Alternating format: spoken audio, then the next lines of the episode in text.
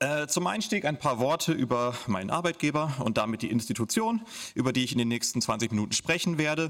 Die Arolsen Archives mit Sitz im nordhessischen Bad Arolsen äh, sind das weltweit größte Archiv über die Opfer und die Überlebenden der NS-Verfolgung. Wir verwahren über 30 Millionen Dokumente, äh, historische Dokumente zur Inhaftierung von Menschen in deutschen Konzentrationslagern, Ghettos und Gefängnissen zwischen 1933 und 1945. Unterlagen zum Thema Zwangsarbeit, vor allem zu zivilen ZwangsarbeiterInnen, äh, die während des Kriegs von den Nationalsozialisten verschleppt wurden. Und schließlich Dokumente über die Überlebenden der NS-Verfolgung. Menschen, die nach dem Krieg als sogenannte Displaced Persons von den Alliierten versorgt wurden und entweder repatriiert wurden, einen Neubeginn in einem anderen Land wagten oder äh, in Deutschland verblieben. Die Arolsen Archives sind aus einer historischen Vorläuferinstitution hervorgegangen. Vielleicht äh, kennt man den Namen, äh, nämlich dem International Tracing Service, ITS, äh, dem internationalen Suchdienst also, der nach Kriegsende die eben genannten Dokumente zu NS-Opfern sammelte, auswertete und für die Vermisstensuche und Schicksalsklärung nutzte. Auf dieser Grundlage gab der Suchdienst auch Auskunft zum Schicksal einzelner NS-Verfolgter zum Beispiel gegenüber Angehörigen, die wissen wollten, was mit ihren Liebsten in der NS-Zeit passiert war.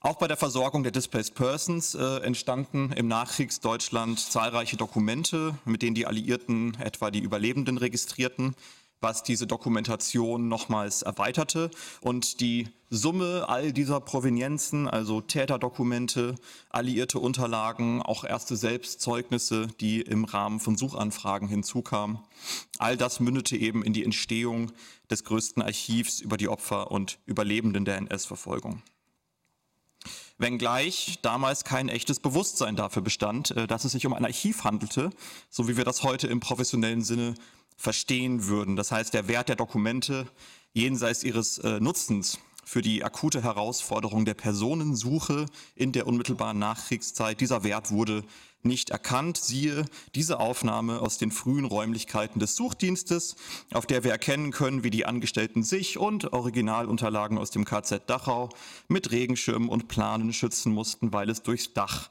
in die Arbeitsräume hinein regnete.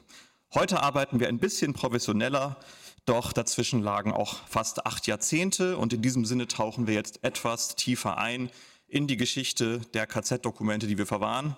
Und wir werden dabei natürlich auch über das Thema der Digitalisierung sprechen. Verschiedene Dokumententypen aus der Verwaltung der Konzentrationslager fanden nach dem Krieg ihren Weg in unsere Sammlungen. Es handelt sich über weite Strecken um serielle Quellen, also immer wieder um die gleiche Art von Unterlagen, jeweils dann zu individuellen Häftlingen. Äh, hierzu zählten zum Beispiel der sogenannte Häftlingspersonalbogen oder die sogenannte Effektenkarte aus den Konzentrationslagern. Diese Täterdokumente wurden zur Kontrolle und Entmenschlichung derer eingesetzt, deren Namen sich auf den Dokumenten finden. Ich möchte dies am Beispiel eines äh, bestimmten Dokumententyps nachzeichnen. Das, was Sie hier sehen, das ist eine Häftlingspersonalkarte, wie sie in allen Hauptlagern Verwendung fand. Auf dieser Häftlingspersonalkarte vermerkten die Nationalsozialisten wichtige Informationen zu einzelnen Häftlingen. Ähm, und von den verschiedenen Orten der Verfolgung ist dieses Dokument allerdings in unterschiedlichem Umfang überliefert. Äh, ein Beispiel, wir verwahren etwa 200.000 Häftlingspersonalkarten aus dem KZ Buchenwald, während es aus dem KZ Dachau kaum noch Häftlingspersonalkarten gibt, weil diese vermutlich kurz vor Kriegsende zerstört worden sind. Die Häftlingspersonalkarte umfasst verschiedene Felder. Oben links findet sich der Name des KZ, in dem die Karte angefertigt wurde. Oben rechts die Häftlingsnummer sowie in der Regel ein Winkel, an dessen Farbe sich die jeweilige verfolgten Gruppe bzw. Haftkategorie ablesen lässt.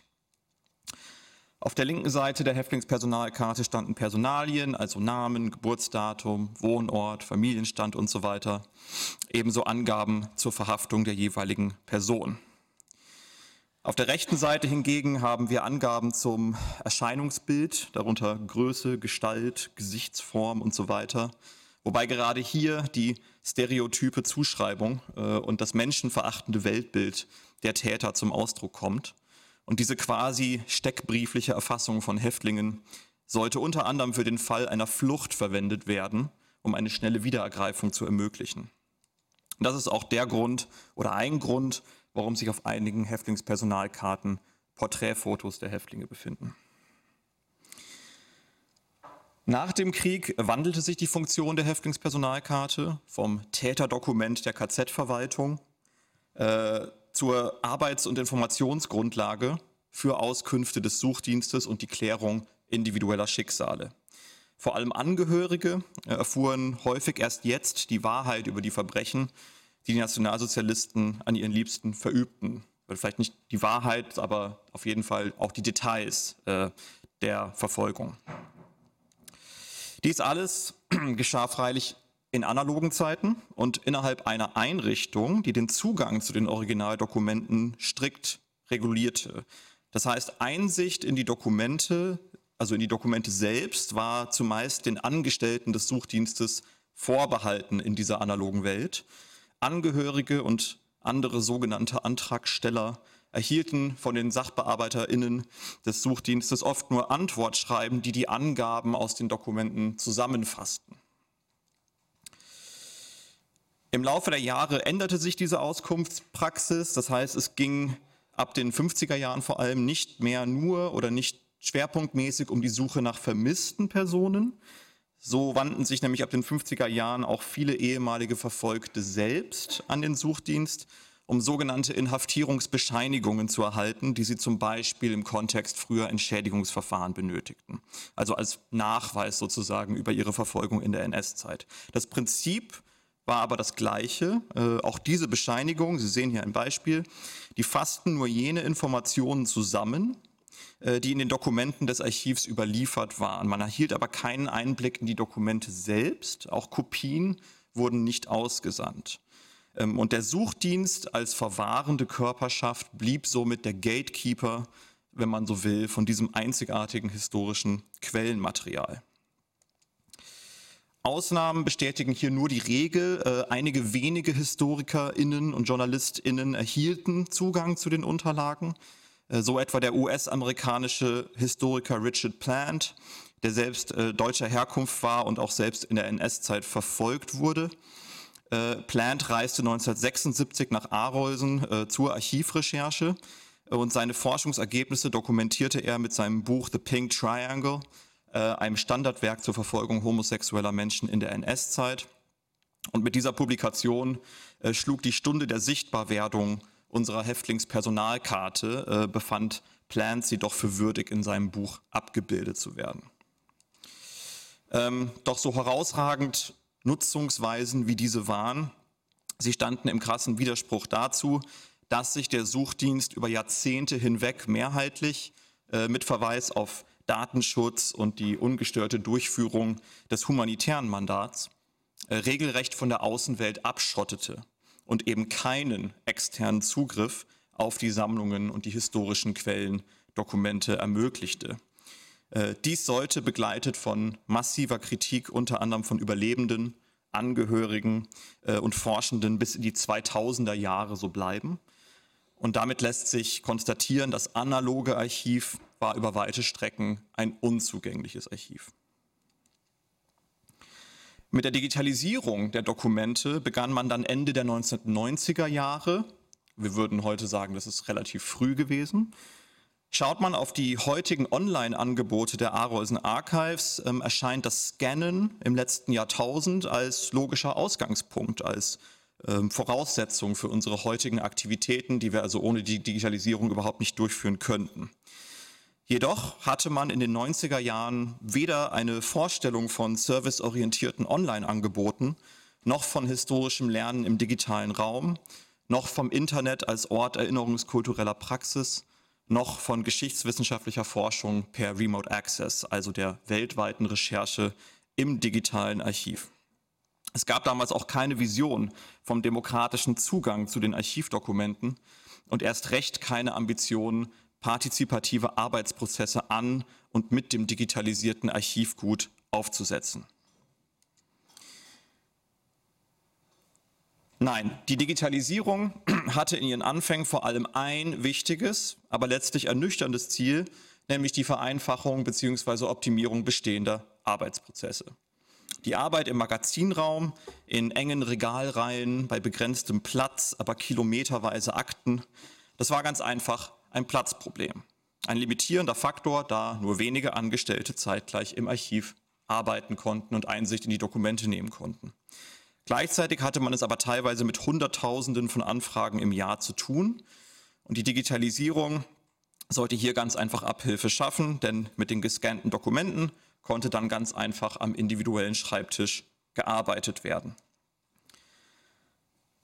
Dieser vor allem arbeitsökonomisch motivierte Prozess der Digitalisierung sollte sich mit Blick auf spätere Aktivitäten, also die öffentliche Zugänglichmachung, Forschung, Bildung und so weiter als Glücksfall erweisen. Äh, ich würde sogar von einem glücklichen Zufall sprechen, standen diese Themen eben nicht im Vordergrund früher Digitalisierungsbestrebungen. Aus dem Beispiel der in den Arolsen Archives verwahrten Archivdokumente äh, lässt sich also ableiten oder wir können uns äh, vielleicht in Erinnerung rufen, dass der Bedeutungs- und Nutzungswandel historischer Quellen eben häufig kein äh, bewusst herbeigeführtes Resultat ist, sondern sich vor dem Hintergrund übergeordneter Veränderungen im gesellschaftlich-kommunikativen Kontext vollzieht, hier quasi als nicht intendierter Nebeneffekt einer Weiterentwicklung professioneller Arbeitsweisen. Ähm, spannend, weil hier vielleicht Erkenntnispotenziale schlummern, die man eben im Vorfeld überhaupt nicht antizipieren kann. Ich hatte bereits erwähnt, dass die Geschichte der Arolsen Archives bzw. des früheren internationalen Suchdienstes weitgehend davon geprägt war, dass sich die Institution mit ihren Sammlungen nicht als ein Ort der Forschung, der Bildung und des Erinnerns verstand, sondern vielmehr als eine Behörde mit klar definiertem Sachbearbeitungsauftrag. Und ich hatte schon erwähnt, dass dieses Selbstverständnis vielerorts Empörung verursachte, was zur Folge hatte, dass sich der Ruf der Einrichtung immer weiter verschlechterte und es schließlich in den frühen 2000er Jahren zu einer regelrechten Skandalisierung des Suchdienstes kam, geprägt von kritischer Berichterstattung in den Medien und auch von Protestschreiben und Petitionen auf Seiten Historikern, äh, Gedenkstätten und Überlebendenverbänden mit dem Ziel, das Archiv in Bad Arolsen endlich für Forschung, Bildung und Gedenken zu öffnen. Der daraus resultierende Druck war schließlich zu groß, zum Glück, sagen wir heute.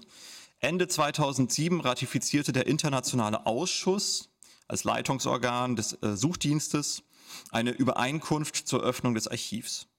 Im Jahr 2008 wurde eine Forschungsabteilung gegründet. WissenschaftlerInnen und andere Professionals, also auch PädagogInnen oder JournalistInnen, äh, konnten nun Einblick in die Archivdokumente nehmen jetzt in ihrer digitalisierten Form, und zwar an eigens eingerichteten PC-Arbeitsplätzen äh, im Lesesaal vor Ort in Bad Arolsen. Der Zugang zu den Originaldokumenten, also dem Papier, damit auch zu den Original-Häftlingspersonalkarten, ist bis heute hingegen stark eingeschränkt, äh, nicht zuletzt aus Sicherheitsgründen. Und somit kann man auch heute im Jahr 2022 der Digitalisierung gar nicht genug äh, historische Bedeutung beimessen mit Blick auf die Zugänglichkeit der historischen Quellen aus unserem Archiv. Durch diese neue Zugänglichkeit wandelte sich auch der Blick auf die Dokumente, inklusive unserer bereits erwähnten Häftlingspersonalkarte. Forschende und andere Zielgruppen äh, formulierten differenziertere, weniger positivistische Sichtweisen auf dieses Täterdokument äh, im Gegensatz zur eher behördenhaften Auswertung der Dokumente im Rahmen früherer Suchdienstaktivitäten. Also wenn es sich um ein Täterdokument handelt, was sagt uns die Häftlingspersonalkarte eigentlich? Und was sagt sie uns nicht? Wann und in welchem Kontext und für welchen Zweck wurde dieses Dokument erstellt? Welche Sichtweise kommt hier zum Ausdruck? Wer ist Adressat, wer Empfänger? um wessen Verfolgungsgeschichte geht es und welche anderen Überlieferungen zur jeweiligen Person liegen uns vor und so weiter und so weiter. Und ja, das ist alles Quellenkritik 101, das muss ich Ihnen nicht erklären. Aber nach Jahrzehnten der Nutzung dieser Dokumente als Arbeitsinstrument der Suche und Schicksalsklärung entlang strenger, standardisierter Arbeitsabläufe war die Digitalisierung eben eine wahre Zäsur in der Geschichte dieses Archivs, auch in der Art und Weise, ähm, wie die Arolsen Archives die Bestände erschließen, auswerten und innerhalb ihrer eigenen Sammlungen kontextualisieren. Hier ein Beispiel. Seit 2018 gibt es den sogenannten E-Guide der Arolsen Archives. Dieses Online-Tool äh, ordnet typische Dokumententypen aus unseren Sammlungen in ihren Entstehungskontext ein. Wir sehen hier die Häftlingspersonalkarte. Anhand von fünf zentralen Leitfragen wird im E-Guide jeweils beschrieben, wer das Dokument wann, warum, wie und wofür benutzte. Und auf einem Beispieldokument werden jeweils interaktiv die einzelnen Abschnitte des Dokuments erklärt. Man kann also mit der Maus über das Dokument rüberfahren und erhält Informationen äh, zu verschiedenen Bereichen des Dokuments. Und wir erklären auch Abkürzungen, Symbole, Stempel und so weiter. Darüber hinaus sind weitere Hintergrundinformationen über Verlinkungen abrufbar äh, und NutzerInnen können so selbst entscheiden, wie tief sie hier jeweils einsteigen. Die Häftlingspersonalkarte wird auch für diverse Bildungsprojekte der Arolsen Archives verwendet, so etwa beim Projekt Documented, welches Material für die Vor- und Nachbereitung von Gedenkstättenfahrten bereitstellt. In sogenannten Toolkits liefern wir hierbei neben didaktischen Hinweisen für Lehrkräfte auch beispielhafte Arbeitsaufträge für Schülerinnen und Schüler. Und diese können sich dem Thema der NS-Verfolgung äh, biografisch und in forschend entdeckender Weise nähern, indem sie mit unseren Dokumenten arbeiten. Sie können Fragen für ihren Gedenkstättenbesuch entwickeln und die Ergebnisse ihrer Auseinandersetzung mit den Quellen anschließend digital aufbereiten, zum Beispiel in Form einer Projektwebsite oder durch Beiträge in den sozialen Medien. Eine bislang nie dagewesene Reichweite in Anführungszeichen hat die Häftlingspersonalkarte im Rahmen unserer Crowdsourcing-Initiative Every Name Counts erfahren. Mit Every Name Counts verfolgen wir das Ziel, den Verfolgten des NS-Regimes ein digitales Denkmal zu errichten, damit auch künftige Generationen sich an ihre Namen und Identitäten erinnern können. Konkret bedeutet das, wir wollen, dass alle Namen von den Opfern und Überlebenden der NS-Verfolgung, die sich in unseren Dokumenten finden, über unser Online-Archiv gefunden werden können. Und hierzu müssen diese Namen und andere personenbezogene Informationen von den gescannten Archivdokumenten in eine Datenbank übertragen werden. Eine Herkulesaufgabe bei, bei, weit über, äh, bei weit über 30 Millionen Dokumenten. Äh, wir haben uns nichtsdestotrotz das ehrgeizige Ziel gesetzt, dass man das Online-Archiv bis 2025 nach allen Namen durchsuchen kann und die entsprechenden Dokumente äh, inklusive der Häftlingspersonalkarte hier direkt angezeigt bekommt. Und hierfür brauchen wir die Unterstützung von Freiwilligen, die uns im Rahmen von Every Name Counts helfen, über eine Online-Maske die Namen und andere Angaben von den Dokumenten zu transkribieren und somit zum Ausbau unserer Datenbank beizutragen. An dieser Stelle lade ich auch Sie herzlich ein, sich an Every Counts zu beteiligen. Äh, wir haben bereits über 20.000 registrierte User. Sie können einfach auf unserer Website vorbeischauen, da finden Sie alle weiteren Infos. Ich komme zum Ende. Ähm, zusammenfassend lässt sich festhalten, dass die Arolsen Archives mit Blick auf ihre Dokumente zur NS-Verfolgung jahrzehntelang zwischen Abschottung und Offenheit pendelten. Die Digitalisierung des Archivs äh, bedeutete letztlich einen Befreiungsschlag für die Zugänglichkeit des Archivs für die Öffentlichkeit, für Forschung, Bildung und neue Formen der Erinnerungsarbeit. Auch wenn diese Entwicklung zum Zeitpunkt früher Digitalisierungsaktivitäten weder geplant noch in der konkreten Ausgestaltung absehbar war. Äh, und ich finde es dabei spannend zu sehen, welche fundamentale Bedeutung sich veränderte Kommunikationsmittel, Rezeptionsmöglichkeiten Nutzungspraktiken und Medienkompetenzen für die Sichtbarkeit und Relevanz historischer Quellen haben. Und in diesem Sinne bleibt, glaube ich, nicht nur abzuwarten, welche weiteren Potenziale das Digitale in den kommenden Jahren noch äh, hervorbringen wird, sondern welche, ich sage jetzt mal, medienevolutionären Entwicklungen, äh, die wir uns heute vielleicht noch gar nicht vorstellen können, in der Zukunft unseren Umgang mit und unsere Erkenntnisse aus historischen Quellen beeinflussen oder verändern werden. Und bis dahin besteht unsere Aufgabe darin, die bestehende Dokumentation über die Opfer und Überlebenden der NS-Verfolgung äh, zu schützen und damit dauerhaft und natürlich digital zugänglich zu machen. Vielen Dank.